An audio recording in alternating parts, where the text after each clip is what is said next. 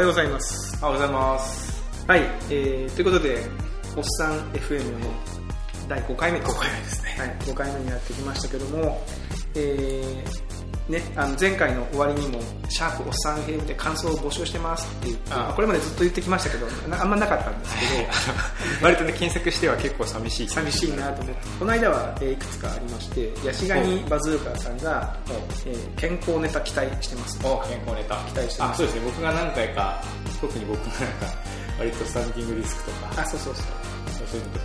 まあ、ただ皆さんねやっぱ興味があるんでしょうねおじさんのおっさんいやのその健康ネタ どうしても体がだんだんしんどくなってきますからね。そうなんですよ、やっぱそこはねみんなが興味がある、こうどうにかなんねえかなみたいなこうあがきをねするわけですけどね、それを共有するのは結構いいかなと思う。ちょっとちょっとまあ今日それじゃあ少しあ話しますあとあれですねあのフォルテさんっていうフォルテさんって方が、えなんかあのインド系 YouTuber の話とか面白かったですよとあかえっと3回目のはい。第3回で。そう長やった山さんの話面白かったと。か、まあ、この辺もまた YouTuber の紹介とかもそうですね。少しやっていけたらいいかなと思うんですけど、はい。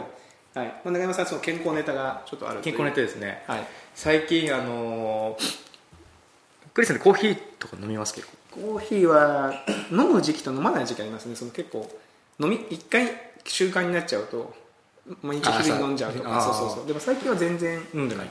あれだレッドブルとかああいうのやレッドブルもなんかねあのもうこれもおっさんの話ですけどちょっとカフェイン取りすぎるとなんか夕方ぐらいにお腹痛くなるなってことなんかい胃腸に悪いなと思ってあんま飲んでないですね僕カフェイン大好きなんですよ。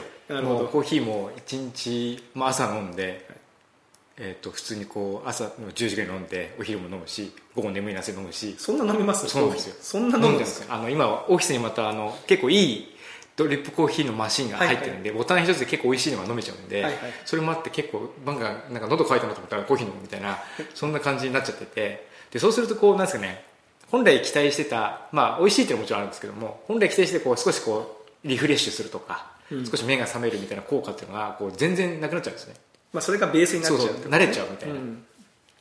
でこれなんかそれもちょっと寂しいなと思って、で、まあ、土日だけちょっとカフェイン抜こうと思ってほで先週かな土日そのカフェインを、まあ、あんまり取りすぎるのも良くないってことなんで、うん。じゃあすっきり抜こうと思ったらこれがめちゃめちゃしんどかったんですよその抜いて飲まなかったら結構体がだるいみたいなまず体だるいし、頭が痛くなってきてえ頭痛までしてるんですか？なんか頭の後頭部のあたりとこう目目頭あたりが、うん。こう常時こうじわーっと痛いみたいなほうほその熱の頭痛とかじゃなくてこうなんかじ。わじーっと痛いみたいな感じがあってで肩こりも若干悪化するみたいな感じでうそれ本当にカフェインの効結果って違うんじゃないですか？結構ひどいなと思ってうん。ででしかもでもちょっと睡眠不足もあったんで、うん。これかもしかしたら睡眠不足かもしれないなと思って、次の日めちゃめちゃぐっすり寝たんですよ。で次の日起きたらよりひどくなってて。でこれはちょっとカフェインだ、まあ、もしかしたら風邪かもしれないけども、でまあ風邪薬だから葛根とかなんか飲んだんですけども、特に改善せず。でえっと昨日かな？昨日も朝も結構だるい、うん。頭痛あるって言って。で今度もうしんどいから、えっと、ロキソニンってあの頭痛薬はいはい。飲んだんですけども、それも一時的には効くんですけども、まあ、結局またこう戻るみたいな感じで。で今日朝ようやくだいぶ楽になってきたんですよ。それは、えーカフェインを取らず取らないまま。そうずっとだから今日もねいつもこれここコーヒー持っていくんですけども、今日ねホットレモン持ってきてめっちゃ健康的なんですか？ホットレモンはねビタミン C みたいな。ビタミン C ねなるほど。ようやくようやくでで調べてみたらですね。あんまりにもしんどいから、こんなしんどいものなのかなと思ってそのカフェインで中毒とかなんか症状とか調べてみたら、結構同じような症状を持ってる人がいて。カフェインを飲んでて飲まなくなったらこうなったみたいな、へー。でなんかちょっとネットでも話題になったんですけどもなんか漫画でカフェイン中毒の漫画みたいなのはいはい。最近ちょっとあの先週ぐらいかな話題になっててそのその女性なんですけどもカフェインの錠剤をはい飲んでですごくすっきりするからそれでこう仕事してた仕事めちゃめちゃ進むんだけどもう週末とかもうなんかこうしんどいみたいなはいはい感じのでなんかこう完全に実は依存今考えると依存してたんだけどもそれに気づかなかった、まあ、あるのことをきっかけに気づいて、まあ、今はやっぱ健康になりましたみたいな漫画なんですけども、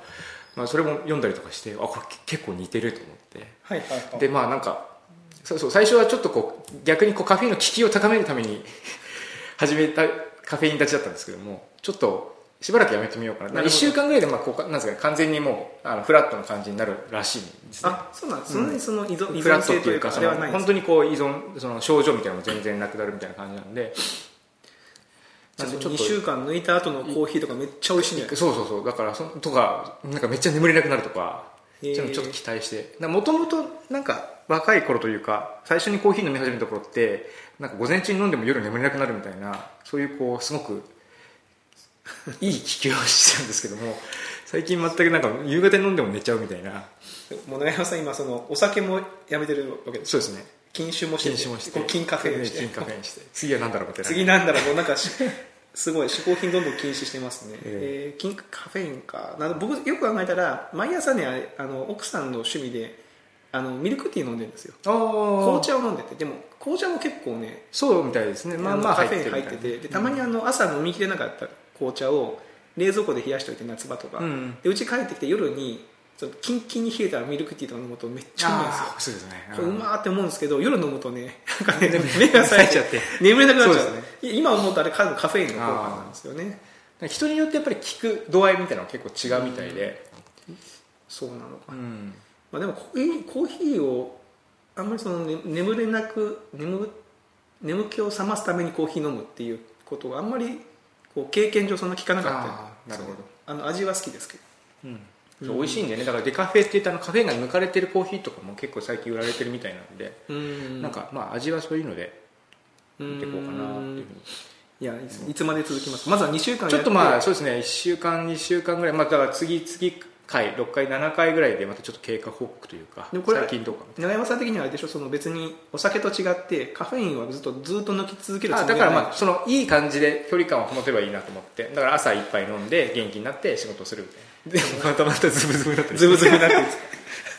ありえます。あのよくありえます。アメリカのなんかあの薬物中毒のドラマとかでありますけど なんかその最初は薬を見たらなんかそう手が思わず伸びてしまう。みたいなあとありますからねいやじゃあちょっと経過を楽しみにちょっとまた、えはいしたいなと思え、います。健康ネタそうですね。健康ネタ楽しみにしてくれてるのはまたちょっとまた他にもあるんでまたあ本当ですか？ちょっと見てみます。僕もちょっと健康ネタ探さなきゃいけないですねちょっとね。はい。他になんか僕スクリさんは？はい僕からはですねあのちょっと映画の話をあしたいなと思って、はい。あの映画の、えーアメリカのサイトでロッテントメイトーズっていううん。サイトがあるのご存知ですか、あなんか見たことあります。あのーなんかランキングみたいなのをあそうです、出してる。まあ、ランキング、まあ、批評、えースコアスコアをつけるサイトですかね、でこれ結構その批評家の点数っていうか批評家の批批評家受け。批評家っていうのはプ映画。あのプロというかその。そうですね。プロ批評家、まあ、映画の批評をつけてる基本的にやってる人たちの、うん。えーポイントというかランキングというかパート あとそのユーザーさん映画を実際に見た観客のスコアっていうのを出してるんですよ。でこれ結構面白くてあの、まあ、批評家の人たちは映画上映前に、えー一般公開前に試写会とかで見るじゃないですか、うん。でよくあの映画とかであの映画映画とかじゃないですね。ドラマとかでその新聞とかに上映前にこの今度の映画はこうであるみたいなこうちょっとしたレビューが載ってみたいなのがあると思うんですけど、うん。まあ、そういうのを集めてきてで、まあ、批評家のまず評価を決めて、うん。で、えーユーザーさんの評価は実際にその上映が始まってから、えーユーザーさんにこう集めるんですよ、でまあ、前評判と実際の評判。そうです評そのユーザーさんの評市場の評価みたいな。そうそうそうそう。でこれね面白いのは批評家の評価は批評家って言っても全ての批評家が全ての映画を見てるわけじゃないんうんうですよ、ん。だから、えーとね、批評家のレビューの点数が 100%, 100%, あこれ、ね、100%パーセンテージなんですよね。その点数じゃなくて、うんで最初僕そのパーセンテージの意味が分かんなくて、うん。なんかその100%満足とかそういうことなのかなと思ったんですけど、えー批評家についてはあそうそうそうロッテントメイトって何かって腐ったトマトなんですよ。う。ん腐ったトマト。そうですね。ね。ロテント。うん。腐ったトマトを要するにあの変なクソみたいな映画見た時に腐ったトマトをスクリーンに投げつけるみたいな いうニュアンスでなるほど。そので、えーいい評価はフレッシュって言うんですね。フレッシュトメイト、新鮮ないいトマトであると。で、えー、100%フレッシュっていうのは最上、批評家の中での最上の評価で。いいですね。全ての批評家がこの映画はフレッシュであると。うん。評価したものっていうのが、えーその批評家受けがいい映画です100%ね100%でユーザーさんは何かっていうと、えー5点満点で3.5つまり70点100点満点で70点以上のあの点数を満足度をつけた人の割合なんですよ。ああなるほど例えばだからそういうふうに言うとすべてえー100人にアンケートを取って、うん。100人が70点って言ったらそれはユーザー満足度 100%, 100%だになった。あなんか直感的にそのなるほど。70点になりそうですよね、でも平均とかじゃなくてでその、一定の満足度を得た人の割合これ結構面白いなと思う。なるほど。この付け方、うん。でその2010 2017年に、うん。えーちょっと調べましてこのリンク後で貼っておきますけど、その2017年に全世界の興行収入ランキング100位まで全世界です、はいはい。日本じゃなくて、うん。の、えー批評そのロッテントマトの批評家のつけた、えーポイントとユーザーのつけたポイントの、まあ、グラフを出しあの表を作ったんですよね、うんで面白いのは要はその批評家はめっちゃ高い点つけてるけど、うん。実際にユがーザーは悪いもう6点だとそうそうロッテン。まあユーザーはねロッテンとかじゃなくてユーザーは本当に満あそうそう。足ユーザーまあでもまあユーザーはクソみたいなっていう評価してるやつ、また逆に批評家受けはそんなだったんだけどユーザーさんにはめっちゃ受けてる映画ってなんですね、でこれがね2017年のランキングをちょっと見たんですけど、ん。えーなんとね2017年その批評家受けは良かったけどユーザー受けが、えー良くなかった映画ユーザーが実際の見た人はあんまりだなと思った。あそうそう。映画は「スター・ウォーズ最後の時代」なんですよね。あじゃあ前評判は？そう前評判ね批評家はね91%の人がフレッシュであると。あよかった。よかった。って言っててユーザーはね45%しかあ結構低いです結構低い。結構低いです、あーまあ、これはね多分あのーあれなんですよ「スター・ウォーズ」っていうコンテンツの特性で、やっぱその一般の人にね、うん。コアなファンが多いんでそうですよね。ハードルがめっちゃ上がっちゃうんですよ、うん。で70点取るのが多分普通の映画でいうとなんか80点とか90点取るぐらいのハードルの上がり具合になってるんじゃないかないな。とかねコンテクストが膨大だとこう俺が俺だったらこうだけどみたいな人が結構やっぱりそうそうそうそうそう。多い多いし、まあまあす純粋に期待もね。そうなんですよね。ここがね結構面白くて。その落差が。ああへえで今その上位、えーその批評家の方がていい点数をつけてる順に並んでますけど、うんうん。上位はやっぱり日本公開が決まってないから日本のタイトル決まってないのはいくつかいくつかあるんですよね、うん。で2番2位になってる「It Comes at Night」がこの11月に公開されてこれもね批評家受けはめっちゃ良くて87%で、うん。一般受けがちょっと悪かった。なんかホラー映画らしいですよこれ。うん。結構面白そうなんで僕ちょっと見に行こうと思っているんですけど。で逆に、えーこう批評家の点数は悪かったけどユーザーの点数が良かったものっていうのがあって、はいはいはい。これはねあの宗教映画も入ってるんでその辺はちょっと飛ばしていきたいと思うんですけど。ジグソーレガシーね。ジグソー。あはいあれ。あれ、うん。あれがね意外とね批評家は35点あ結構結構低い35%なんですけどユーザーは90%満足で。あ意外となんかちょ直感的になんかあれって思いますねなんかこれ。そうですね。はい。あとベイウォッチね。ベイウォッチってご存知ですか？ベイウォッチ知らないですか？ベイウォッチはねあのね結構昔 えっと何年前だ？20年ぐらい前かな。10年20年ぐらい前にアメリカのテレビドラマで、えー海岸を見張ってる海岸警備隊の話なのかな。はいそのでまあ要はそのドラマなんですよもともとは。ですごい美男美女が出てきてその美女がそのそのすごいグラマラスな美女がその警備のために海をその水着で走るとこう胸が揺れるみたいな。でそれを見てその男性陣が楽しむみたいな、まあ、そういうなんかちょっと下世話なああそういう一応ストーリーストーリーはありますよ、えそれの映画版があったんですけど、へー。それなんかもう批評家の点数17点なのにユーザーさん55点でしょ。でこれね 批評家のじゃあ批評家の点数は割合が一番低かったのは何なのって見ると、えーなんとね、えーまあ、日本で公開されてそこそこ話題にはなってないけど絵文字の国の寺院なんか絵文字ムービーっていうこれ中山さん知らないですか？絵文字と？あのアニメなんですよ。うん。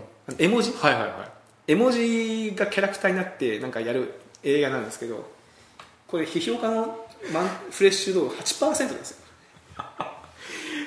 8%すごくないですかどういうもうこんなん映画じゃねえぞみたいな映画じゃねえぞみたいな感じですよね。意外とねあのザ・マミーとかねのひ点が低かったですね。あのトム・クルーズの映画ですね。はい。もう結構この辺のその10点10%台の映画とかね「トランスフォーマーあ最後の騎士よ」とかね、もう逆にこれが批評家のポイントが低いと逆にこう期待値が下がっちゃうんで、うん。うんまあまあいいとりあえず行ってみるかっつって行って、あ意外と意面白かっ外と面白かったたからみたいな感じの。そうそう。で逆にそのバイアスが。批評家の点がめっちゃ良かったのがパディントン2ですね。パディントン2はなんかどこでも評価高いですね。めっちゃ評価高い。僕もまだ見てない。っとまだ見てないですよ僕も。でユーザーさんの88%が、ね満足してるっていうのはこれ相当ですよ。うん。パディントン2でバーフバリは一応100%フレッシュなんですけどおうこれはね批評家の人数が少ないですよね見てる。ああそもそもインドの映画だからってことなんですかね。インドの映画だからやっぱりアメリカで公開されてもそこを注目して見る人がそんなに批評家で多くないかっていう一部やまあ。ことですかね。で3位の、えーことの読み方わかんないですけど、まあ、英語のタイトルが「ダックウィーク」ってやつは、これ中国映画なんですね。うんこれも一緒で批評家見てる人少ないんだけどやっぱその中国の、えー映画が結構そのランキング全世界に興行収入で50位ぐらいに入ってるのは結構ねすごいことですよね。なるほどでもそうそういうそういう感じになってきますね、だんだんいろんな国の映画が上位に入ってきて。そうなんですよ。でね。でこの間あの、まあ、これが あの前振りじゃないですけどベノムを見てきまして。はい。ベノムあのあれでしょ？怖いやつでしょ？ご存知ですか？怖い。怖いっていうか怖いっていうかなんかすごいキャラのやつ。あの黒いスパイダーマンみたいなやつ、はい、で僕は、まあ、ベノムはなんかマーベルコミック史上最最強に凶暴なキャラクターみたいな振り込みらしい,、はいはいそうですよね、うん。らしいんですけどでこれもね、えーロッテントメイトトマトマトメーター的には、うん。批評家は、えー、29%フレッシュ。結構低かった、でもユーザーは意外と87%うん。あ高い。満足みたいな、えーまあ、見てきましたけど、まあ、割とねあの、まあ、こうなるのも分かりますね。はい。まあなんかそのまあ、批評家が見てこの映画に高い点はつけづらいだろうなみたいな。別にその目新しさみたいなところはそんなにないし。あまあ割と普通普通の映画だけど、まあ、よくはできてるんですよね。で結構楽しんであの僕はあの長男と見てきましたけどあの親子で、はい、なかなか良かったですよ。お子さんも結構子供も楽しんでましたね。結構モノマネとかしてましたよ。なんか「I am Venom」とかあれが良かったっつって、うん。えまあ、結構ねこの辺、まあ、だからロッテントマトのサイト僕実は結構参考にしてて、ー、うんうん。あのまあ、批評家受けがどうだったのかとかユーザーのレビューの詳細まで見ませんけど、まあ、実際実際どのぐらいのあのあれかなみたいな、うん。差がね差がねあと前評判みたいな。はい、でこれ結構そのそうか。でもアメリカだと先行上映が結構多いからすでにこうユーザーさんの評価もあった状態で日本で公開みたいなケースも多いんですよね。あそうするとこうなんか差があってなんかこうどんな感じだろうみたいなのがあ多いんです。よあの特にあの日本日本の映画のレビューってあんまりこう厳しいことを上映前に書かれないとういうか、んまあそうですね。そんなに見た記憶はないですようん。ね、大体まあ面白いポイントを教えてくれる、うん。まあ、それはそれで参考になるんですけど、うん。一方でこの結構厳しいことも書いてあると、うんまあ、期待値も下げられるし、うん。楽しみにしてた映画の続編の批評家レビューの結果をまず見といて、うん。あまあこんなもんかと、で自分の中のハードルをうまく調整して 見に行くと意外とこう低くしていくと意外と高くなるし高かったら高いままいけばハードル調整用に。ハードル調整で見るのがすごくねこのおすすめなんですよね、はい。まあ、ぜひ皆さんね結構歴史の長いサイトですよね。歴史が長いですね。昔からあるんで、うん。この逆にその昔の映画とかの点数とか見てみても自分が好きな映画とかあどんな感じかなっていうのこれチェックしてはい、参考になると思いますね、はいまあ、長山さん最近この映画とか見る時間あんまないですか？らそうなんですよ。ちょっとねそう。いやまあこれポッドキャストも始めたのでもうちょっとこうコンテンツを消費してなんか面白い話できたらいいなと思うんですけども、うん。途端にちょっと忙しくなっちゃっ忙しくてた。あんまり見れてないもう余裕がなくなっちゃった、うん。11月公開の映画とかってなんまかだチェックしないですあこ本当ですか？11月はね結構あのはいあの、まあ、この後の多分話題に出てくる話なんであれがあるんですよね。あのミスター・ビーンえ？のミスター・ビーンのあの人が主演のローワン・アトキンソンが出てるジョニー・イングリッシュっていう長山さん覚えてませんか？007のパクリ映画、はいはいはいはい。はいはいなんかね裸のガンを持つ男。いやじゃなくてじゃなくてあの本当ジョニー・イングリッシュっていう、えあーそういう名前でスパイだそうそうそうそうスパイのスパイジョニー・イングリッシュ7年ぶりのシリーズ第3作ねあの予告編見ましたけどもねローワン・アトキンソンだいぶおじいちゃんですよもうあそうなんだそうなんですよこれがねもうすぐもうすぐっていうか今今週末か多分このポッドキャスト公開する日に上映開始ですかねえあと「ボヘミアン・ラプソディねこれ面白そうですよラプソディはクイーンの電気的な映画。ロックバンドクイーンのボーカルフレディ・マーキュリーを描いたまあそのドキュメンタリードキュメンタリーじゃないか。電気の？電気ドラマみたいな。うん。監督があのブライアン・シンガーっていうユージュアル・サスペクツとか X メン撮った監督なんでね結構そのいいですねこの。ちょっと楽しみにしてるんですけど。なんか海外これ系のなんていうんですかね電気系とかドキュメンタリーとかの結構映画の評価海外高かったりししまますよね。でこれね難しいのがねやっぱその電気系の映画はやっぱそのバックグラウンドにある知識が違うんですよ。